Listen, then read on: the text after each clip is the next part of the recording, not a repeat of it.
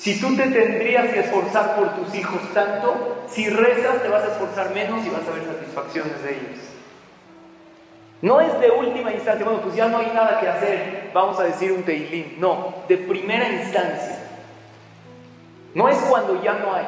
En una ocasión había un barco, se estaba hundiendo, entonces dijo el capitán, ¿alguien de aquí sabe rezar? Entonces dijo uno, sí. Dijo, qué bueno, porque nos falta un chaleco salvavidas. Tú reza y a ver. Tefilá no es, a ver, a ver cómo. Tefilá es algo que uno de primera instancia comienza a rezar. Y la respuesta a la pregunta que yo formulé es que la persona que dice, ¿por qué Hashem no me contesta? No está teniendo un récord correcto de su vida, de las cosas que Dios sí le ha respondido. Y él también cree que la tefilá me da todo lo que yo quiero, y no es así. Me da todo lo que yo necesito y de la manera en la que Hashem lo hace.